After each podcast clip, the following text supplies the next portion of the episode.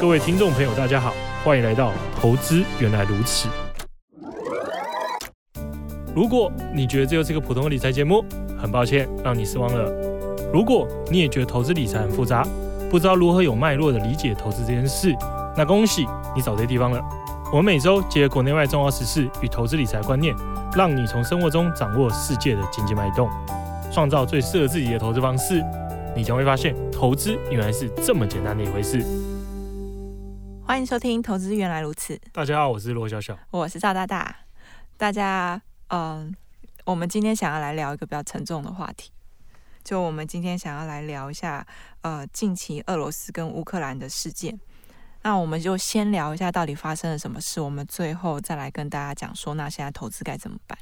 我是不是应该从一开始开始讲？对，我想从历史历史这故事的根源嘛。太久哦，那我要从哪里开始讲？我觉得我们就讲这次发生什么事，你可以补充一下背景，这样子。这样有点难呢。我有没有想说我要从头开始讲？不可以。好了，那我简短说一下这次到底争端是什么？对，争端是当初九零年代，一九九零年代苏联解体了嘛？嗯，那原本苏联解体前有两个组织在对抗。一个叫北大西洋公约组织，就是北约；就北约。另外是华沙公约组织，就华沙。那因为苏联解体，所以华沙就没了。那苏联解体后，苏联的加盟国就各自独立，成为各自的国家嘛。嗯。那里面最大就是现在俄罗斯，那接着就是四大，就是它旁边的乌克兰。嗯。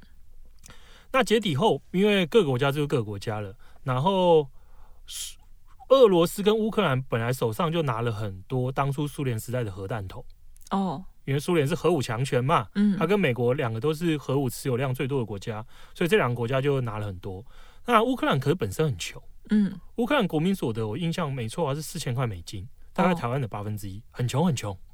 那俄罗斯比乌克兰有钱一点，而且因为乌俄罗斯的人口也比较多，所以它的经济体也比较大。嗯，那那时候美国啊跟俄罗斯还有几个几个比较大的西方世界国家就跟乌克兰说，你经济状况不好嘛，嗯，啊这些。核弹你也没能力维持啊，因为维护核弹很贵。嗯，啊，又怕你如果没弄好，核弹流到恐怖分子手上怎么办？嗯，啊，不用怕，我们我们帮你销毁它。那乌克兰说，我又不傻。嗯，啊，保护我国家的核弹没啊？谁保护我？对。然后美国跟英国说，你不要怕，我们跟你签一个合约，嗯、就备忘录啊，叫做布达佩斯备忘录。嗯，他说这个备忘录签了后，美英就会负责保护保障你的安全。没有啊，嗯，你先听嘛，好，先听故事嘛。然后就对乌克兰说：“哦，听起来很不错嘛，而且他说我们只会保护、保障你的安全呐、啊嗯，然后经济上会给你好处啊，嗯、你又摆脱这些不需要的东西，不是更好吗？”对，乌克兰就哦，好，好像没问题，就签了。然后签了之后，时间就快转嘛，就是这几十年间，因为苏联解体后，俄罗斯的经济状况也很惨，嗯，所以它的军事实力是往后退，嗯，那北约虽然说没有了华沙这个敌人，它还是持续的往东扩，嗯，就是北约的盟国一直在增加。嗯，就像那个波罗的海三小国嘛，你说往东扩就是从欧洲往俄罗斯的方向走，就像波罗的海三小国啊，嗯、波兰啊、嗯、匈牙利啊这些都加入了北约嘛，那等于是俄罗斯就觉得 芒刺在背，嗯，就是你还是我的敌人啊，你一直来欺门踏户，对，你是我战略上想象这种敌人、嗯，因为如果欧洲不打我，还有谁会打我？嗯，啊，每个国家都有敌人嘛，嗯，要塑造对内的凝聚力，所以他就觉得你。你怎么可以一直往我这边逼近？嗯，那后来后来的关键点的转捩点在于二零，应该是二零一四年左右吧。嗯，那时候呃，乌克兰有选举，那乌克兰选举里面亲俄的总统选上了，嗯，啊，可后来被人民推翻了，哦，人民把他推翻掉，然后换成亲亲西方世界的领的总统，嗯，那新西方世界总统的想法就很简单嘛。啊，一个穷一个有钱，我要加入谁？我当然要加入有钱的嘛。嗯，脑子傻才跟你俄罗斯当好朋友。嗯，我要跟我要跟欧盟当好朋友啊。对，这样我经济成长就会加快嘛。嗯，我就可以步入比较有钱国家，对人民是好事嘛。啊，这件事俄罗斯又不爽啦，啊，你就在我隔壁。而且他们本是同根生啊，他们都从华沙分裂出来的。诶、欸，本身都属于苏联，可是你不能说他们是同根，因为你看，嗯、波兰。匈牙利这些波罗的海三小国，他们也都在有都是前苏联加盟国，嗯，可他们人种不同，文化不同，嗯，所以他们是被当初被强行关到铁幕去。哦，而乌克兰又更复杂，乌克兰东边跟西边的人种不同，嗯嗯，东边的话是以俄裔人士为主，所以他们就比较符合你说的同根生，嗯，他们的文化渊源相似，他们是认同俄罗斯。可是西边的人不是，嗯，西边人他们之前是波兰啊、奥匈帝国的领土，嗯，所以他们的想法是，我根本就跟你俄罗斯没关系啊，嗯，我根本就不是同同文同种，嗯，所以乌克兰比较特别。那二零一四年政发生了。变，政变之后，嗯。不是不是政变啊，就是那个示威游行、政府倒台，然后新总统上任之后的路线就往西方世界靠近嘛。然后俄罗斯就不爽啦，俄罗斯觉得哦，我旁边的盟国如果加入了北约、加入了欧盟，嗯啊，不就代表他直接可以打到我？嗯。所以俄罗斯就很不爽。嗯，那加上乌克兰的东边是传统的苏联的重工业中心。嗯。重工业嘛，工厂，然后武器都在那生产，然后南边的话是重要的港口，嗯。就是俄罗斯的舰队在那，所以所以俄罗斯觉得，那我要先把这两块拿回来，就这对我国家是很重要嘛，是我军事发展的的重要性很大，所以他二零一四年的时候就做一件事，嗯，他就说克里米亚的人说要独立公投，要加入我，就是你刚刚说的东边跟南边，南边那时候是南边，好，然后我还保护他，嗯。所以我就出兵把他占领了。嗯然后东边的部分的话，那一次也是宣，也是吵要独立啊。嗯可那时候俄罗斯并没有占领东边，俄罗斯只占领了南边的克里米亚。嗯那克里米亚那时候因为海军总司令直接投降，那海军舰队的七成也投降，哦，所以当地的军人根本不想打仗，嗯，所以俄罗斯就迅速速战速决嘛，很快把克里米亚占下来。嗯那东边的话，则是虽然说名义上没占下来，可是他派了很多脱掉制服的俄罗斯军人去里面帮他打打政府军。嗯就吵说要独立嘛。嗯啊这件事情在二零一四年，因为乌克兰很快就输了嘛，所以等于是两边签了一个停火协议，明斯克停火协议。签了之后就讨论说，那我们就先维持现状。嗯克里米亚被你拿了嘛，嗯那乌克兰东部停火，就你不要来打我，我也不要打你，我们就先装作一个模糊状况。表面和平，嗯对啊，这时间过八年嘛，嗯，啊，这几年里面，俄罗斯不是乌克兰，因为跟西方走越走越近，那来自于西方世界的一些军事资源跟合作开始变多了，所以其实乌克兰的政府军在逐渐的收复乌克兰东部，嗯因为我们刚才提嘛，它是被分离主义者占领，嗯所以名义上属于乌克兰，可实质的影响力有部分区域是那些草图艺人所控制。嗯嗯啊，乌克兰政府就在收复失土嘛，俄罗斯就会觉得不妙。嗯，如果他不介入，这些会全部被乌克兰吃回去，所以他就在乌克兰的周边举行大规模军事演习。嗯军事演习就像你施压嘛，你不要再打了。嗯那我们原先的判断是，俄罗斯没有能力打乌克兰，嗯，所以他只是施压，做做样子吓吓他。嗯那为什么我们会说俄罗斯没办法打乌克兰？因为从演习动员的军力来看的话，当初其实动员大概只有十几万人。OK，那以乌克兰的国土面积还有人口来算的话，不花个六七十万人是打不下乌克兰。嗯所以我们认为说乌克俄罗斯做做样子嘛。嗯那大部分的人也都这么判断。那随着时间往今年的二月走，事情开始急转直下嘛。哦俄罗斯先是突然宣布说演习结束撤军了，大家很开心嘛，想说好，终于好的结果没打仗。嗯隔天突然俄罗斯就开始进攻乌克兰嗯，啊，大家都吓傻嘛，对啊就是想说。你是精神分裂对，原本想说只是要把乌东的政府军吓走，然后维持他的他的实质控制力。嗯那可大家那时候想法也还是，不过他应该只会占领乌东两州，嗯因为那两个地方本来就闹闹独立了嘛。对那俄国的国会通过法案，就是同就是支持认同这两个地方独立。嗯然后同时，普廷宣布说，因为他们跟我们同文同种，嗯是血浓于水的的同胞的的同胞，嗯所以我们要派维和部队去保护他们。嗯保护他们理由是因为他们觉得乌克兰政府军会来屠杀他们。嗯嗯，反正所以是维持和平，不不管你信不信嘛，反正理由是这样嘛，嗯所以军队开进去嘛。大家这时候判断是，那他应该只会把乌东占领。就停在那里了，对，那这就是复制克里米亚模式。嗯那大家都认为说，乌克兰只会吃下去，嗯因为他也不想跟俄罗斯爆发全大规模战争，因为他也没能力跟他打。嗯那就只能摸摸鼻子认了，再掉两块。嗯那俄罗斯如果停在这的话，国际会制裁，可制裁不严重，嗯打假球嘛。那这也是为什么其实上周四跟五美股是涨的原因，嗯。因为那时候美国一开始出来的第一波制裁不严重，哦，要补充一下时间点，我们现在是三月一号，所以他讲的是二月二十四、二十四跟二。十五，对对，二十四的时候，二十四的时候美股是开低然后最后收涨走高。二十五的话更不用扯，还大涨。嗯，所以二四二五美股表现好，这反应就反映在美国制裁大假球。嗯第一，他没有把俄罗斯踢出 SWIFT；嗯第二，他没有制裁俄罗斯的能源业。嗯所以大家就知道嘛，做做样子嘛。嗯嗯啊，国际社会也知道，你就打那两块就给你了嘛。嗯嗯啊，叫乌克兰忍一忍，让一让，那又回到和平的方式，大家又继续回到马照跑，舞照跳，开心时光了嘛。嗯嗯原本是这样以为，所以周五的时候，二十五号的时候，美股是收高的，嗯。所以收很高。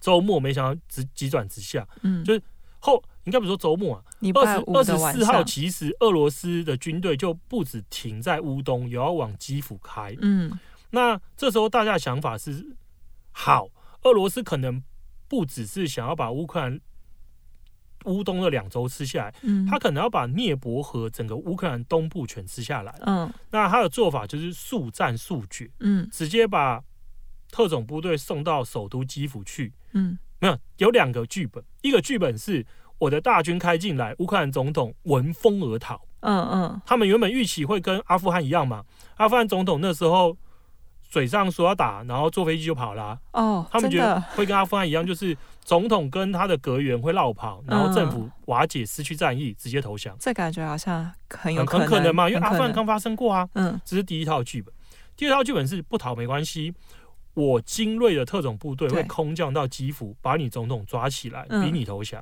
斩首，对，不管哪两个行，哪两个剧本。都不会打太久，嗯。都是大概两到三天就结束了嘛。嗯。那当时美军美国也确实说了，基辅大概就四天就沦陷，嗯，所以大家都认为说，反正周末结束，大家就结束了啦。嗯。所以股市反应不大，股市还很乐观嘛。对，那时间快转到二十六、二十七，就是上个礼拜周末，嗯。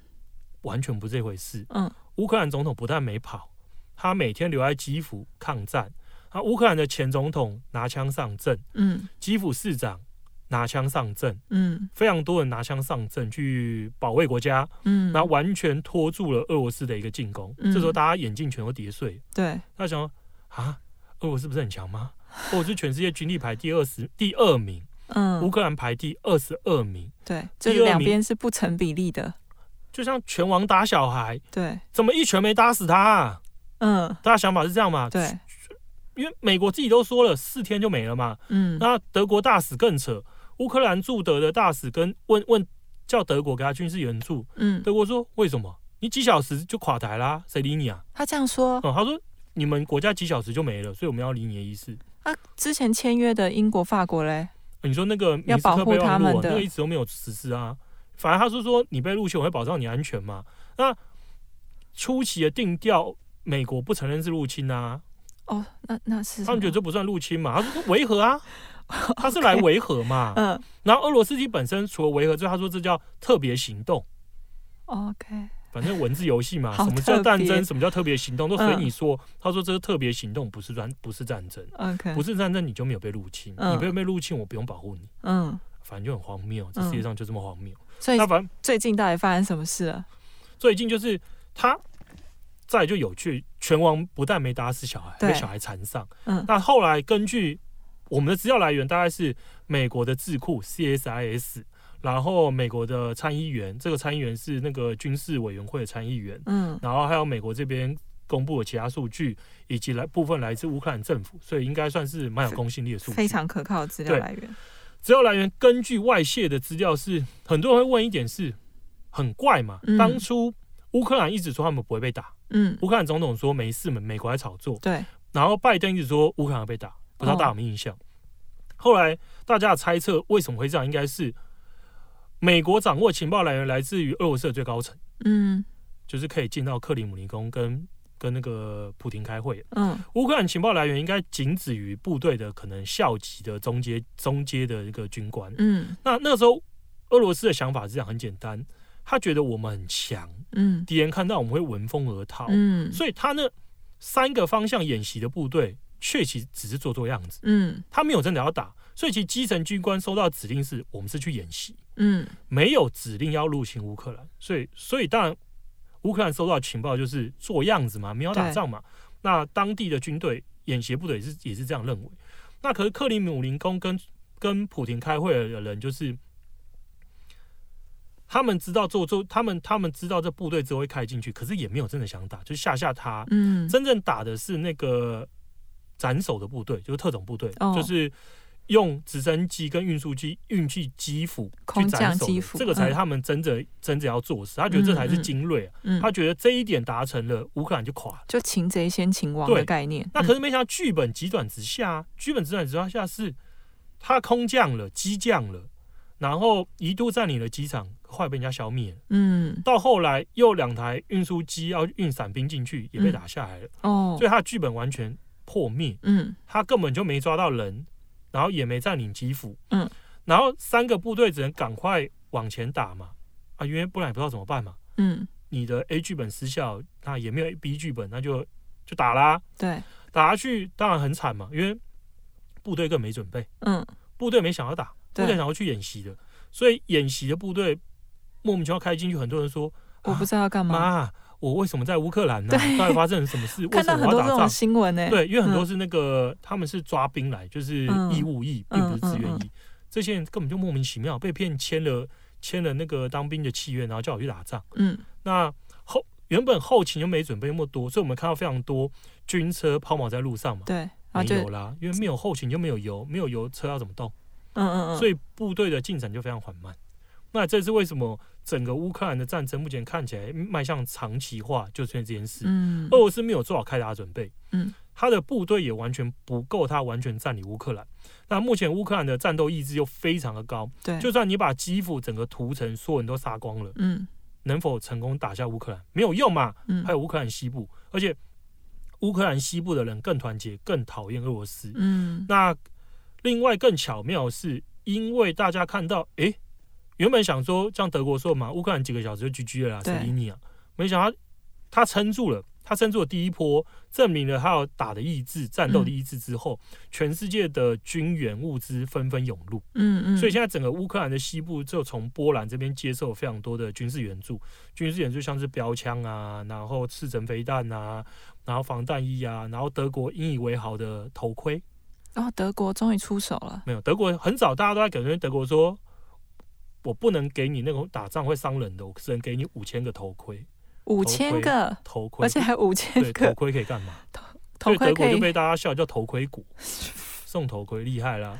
其他国家给武器，他给头盔。嗯嗯。后来德国终于有加码了，那是很后来事。所以很多国家纷纷军援东西给他嘛。然后最新的消息是。呃，北约这边弄来了七十架旧的苏苏联式的战机，也要给乌克兰用。哦，然后很多国家也同意各该国的人民可以加入志愿军去帮忙打、嗯嗯、打打俄罗斯。所以目前情况就会是乌克兰看起来如果能撑过这几天，嗯，他的战力会持续增加，因为他后援很多。对啊，俄罗斯反过来，嗯，他根本没后勤，越打越惨，而且因为。欧美看到乌克兰的作战的意志之后，嗯、对俄罗斯的制裁也加强了。嗯嗯，它加强了在两点，嗯，把俄罗斯的金融业从 SWIFT 里面踢出去。哦，我们来聊一下这个，这有什么重要性啊？这很重要，因为其实，嗯、呃，货币跟货币跟货币的结算，其实大家都都是要透过美元。嗯，因为美元是主要的主要交易货币嘛，所以其实假设我今天用新台币，我今天在台湾，我要刷卡。去买买南买南非的东西好了，嗯，它的结算方式是新台币换成美元，美元换成南非币，嗯，它是这样结算，所以美元很重要。嗯、那 SWIFT 就是这个结算的核心，嗯，你要透过参与 SWIFT 里面，才可以每个国家的金融业互相把钱做交换。哦，所以他的钱现在不能不能流通了，这样说，全部锁死，嗯，被踢出去，他根本就没办法换呢、啊，它只能国内的流通。对，而且更强的是。他们也冻结了俄罗斯央行还有几个财富基金跟相关的银行在海外的资产，就是耗光他的金元就对了。对，你就算有，你就算假设我说俄罗斯，你就算在法国有有两千亿欧元的公债好了，嗯，那又怎样？不给你动，我，我把你冻结啦，你根本不能用啊。嗯，然后等于说俄罗斯对外的一个资源就拿不回国内嘛。嗯，那这个拿不回国内之后，俄罗斯当然有做反制啊。它反之就是强迫国内的企业，就是你如果有出口的话，你要强迫把八成的外汇换回卢布。啊，另外的话做法就是，他把俄罗斯的证交所的那个交易暂停，因为股股价崩盘，就不给你卖。对，然后还有一个就是外国人持有的俄罗斯的有价证券不得交易。嗯，你有很多外国人投资俄罗斯股票嘛？嗯你已经买了，我不让你卖。嗯对啊，所以就等于是你冻结我，我也把你的资产冻结在我俄罗斯境内。嗯。然后，所以我们看到就是俄罗斯的老百姓当然很恐慌嘛，嗯，因为等于我们跟西方世界的联系被切断了。对，那卢布根本没人相信卢布啊，你狂贬啊，对，大家觉得一旦它开始贬了，你就会预期它会贬更多。对，如果你知道国家货币会一直贬值，你就会想把它换成实物嘛，就实体的东西。，因为怕以后会抢不到食物啊。所以大家疯狂去银行提钱。嗯嗯嗯，那没有银行可以应对这种状况，所以就是很可能会造成银行的倒闭。然后，当然，俄罗斯央行有宣布紧急向银行输血，嗯可这问题我们觉得不一定有效，嗯，因为最大的问题就是，如果你一个国家，你的收入是你本国货币，以如俄罗斯来讲，如果你的收入是卢布，嗯。你的负债是美元的话，嗯。你的卢布贬值，你国家就完蛋。嗯。啊，你这角度换成银行一样也是，嗯。如果你收的钱就是你贷款，贷款是银行收入来源嘛，对。按银行收利息，你的贷款放的是卢布，嗯，那如果人家在里面存款存的是美元，你嗯的成本付出去的是美元，嗯，那卢布狂贬，银行会受重击啊。嗯，所以其实当流动性被切掉，俄罗斯的央行也拿不出美元、欧元这些货币来满足国内需求的话，它经济会很惨。嗯而且这种一旦开始，大家的预期一产生，卢布的贬值就会持续。很多人会说，可是不对啊，我看那个汇率没有跌很多啊，那个汇率一点意义都没，因为那个叫公官方排告价，你根本换不到。哦，因为我昨天昨天看那个，应该是美国某一个智库派驻在俄罗斯的人，他就反映说，那个货黑市的那个货币价格啊，嗯汇率啊，持续持续持续是暴跌。嗯后来他那个时候说的是变一百六，那时候官方的官方的牌告大概是一百一十几，哦，差好多，一百六啊。现实世界很多国家都是啊。嗯你如果去很多非洲国家看，你就会发现，那个你看到汇率跟你能换是两件事，嗯根本换不到。嗯对啊，你就只能去黑市换钱，嗯，黑市汇率就是超级烂。嗯嗯，所以俄罗斯这几个国内经济看起来失血会失的很严重，嗯他唯一能仰赖就是靠中国，嗯靠中国给他输血。哦，对啊，他可以要求中国给他钱，中国傻吗？中国又不傻。可是他们有那个纯洁的友谊啊，中国这几天的动向都是很有趣。嗯他其实，呃，今天早上看，他有几间银行已经宣布了，他们暂时冻结涉及到俄罗斯这边的一个融资了。哦，对对对，哎，他们不不是好朋友吗？我说某些银行啦，他们我看是好到有两间朋友哎，中国人都能说签过的是历史文件了，什么叫好朋友？什么叫签过是历史文件？中国就那时候香港 香港独立不是不是香港香港回归中国的时候跟英国有签文件啊。对啊对啊，那签了文件之后，香中国不是不遵守吗？嗯，中国说那是历史文件啊，没有意义啊。那不是等于我们签的所有合约都可以这样讲啊？我等下就跟录音室的人说，中国可以啊，朋友朋友有什么了不起？嗯，没有永远的朋友，没有永远的敌人。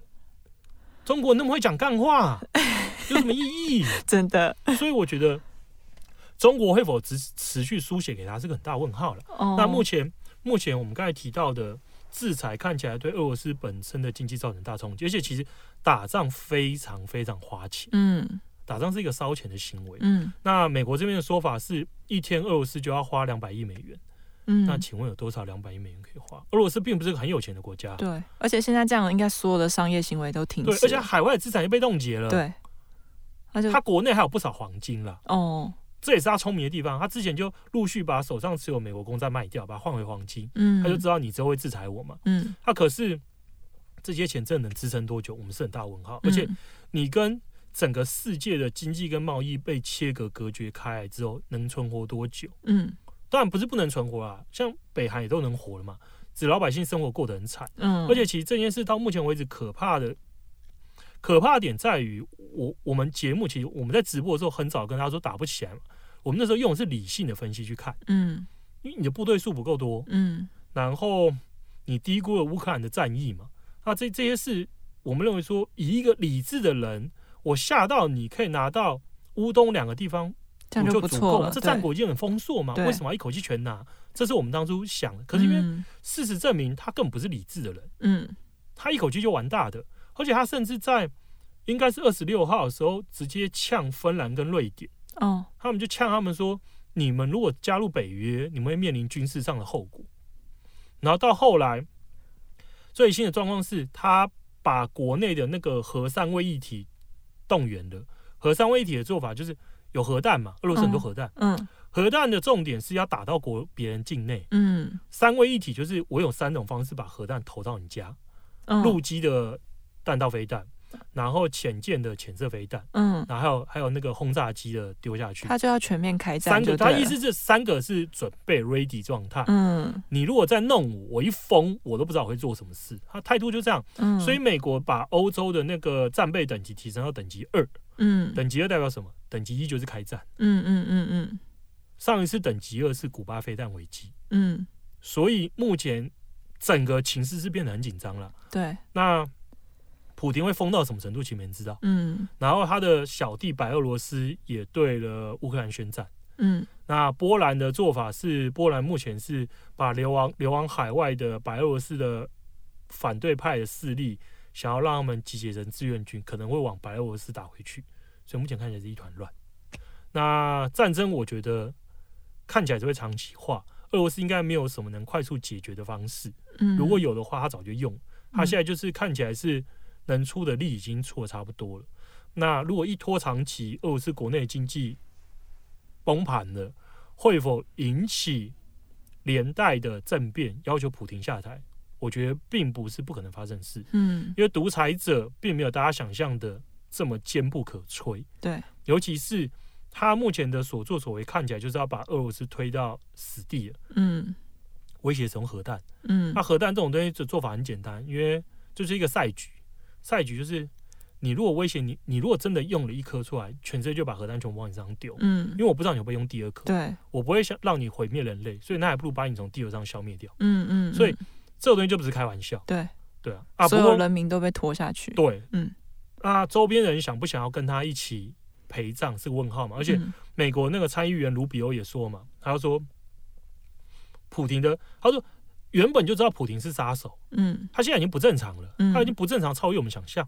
然后他提醒普廷身边的那些将军，建议他他们说，他直接跟他们说，普廷离俄罗斯的平平均男性寿命只差两年了，你们要跟这种快要死掉的人执行这么疯狂的命令吗？他说，啊、到时候你执行下去，你一辈子都要逃避国际战争法庭的的制裁，然后成为历史的罪人。对，嗯，他就是已经就是，然后芬兰也说嘛，芬兰也说俄罗斯有可能会动用核武，嗯。那芬兰跟俄罗斯的交情是很好的。哦，所以他的消息来源是可，而且芬兰就北欧嘛，北欧就那种你知道，不是说会随便乱说话国家，他们比较感觉像比较正派啦，嗯、就跟那种希腊人好像是两两个两个人种，干嘛拖希腊人下水？南欧跟北欧嘛，所以所以其实目前来看的话，情况是很紧张了，对啊，那、嗯、那我觉得就投资来讲，很多人就说。我讲了好多故事嘛，总要回到投资嘛。对对对。好，那我们就回到投资。现在大家认为说，会不会演变成第三次世界大战？嗯，是说很怕嘛。哎、欸，可是我觉得比较多人是先问说，那我现在可以买俄罗斯的吗？当然不行啊！俄罗斯我们刚才提了嘛，股市关闭了嘛。嗯。连买都买不到。股市关闭，你根本买不到。对。那那假设股，很多人说，那股市开我可不可以买？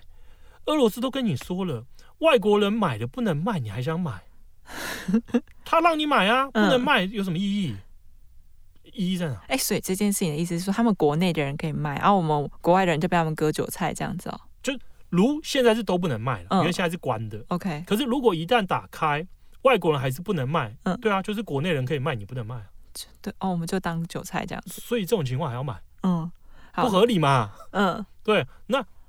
扩大来说，假设情境是往最坏的方向走，嗯，因为我觉得好方好的方向不用讲，好的方向就是大家都涨了，最坏方向就是真的打第三次世界大战。嗯，如果没有演变成核战的情况之下的话，我们就可以以二战为参考，因为二战的时候就美国只丢两个原子弹嘛，世界没有因此毁灭。那二战的情况之下，就是战争会有战胜国跟战败国，嗯，战胜国会股市是会波动，没有错，可是随着胜利的消息变多，股市就持续走高了。嗯，那之后就像什么都没有，一直上涨。嗯，战胜国美国，嗯、战败国德国跟日本，随着快要败败亡的时候，股市就不能交易了。嗯，等到结束了，政府重新新政府上任，可以介入交易的那一天，跌不多了，应该就是跌跌到八九成了。可是之后好几十年都是躺在那里。哦，之后其实复苏很快。哦，可是复苏很快原因其实是因为那个时候美国有马歇尔计划，就帮欧洲经济重建。嗯，啊，当然。股价跌已经反映了什么都没了嘛，因为全部跌光了嘛。嗯，那当经济在重建的时候，经济涨会飞快嘛，这时候股股股价就会成长，就会反弹的很快。嗯，可是问题是，你战败国套是套在最高点啊，然后套很久。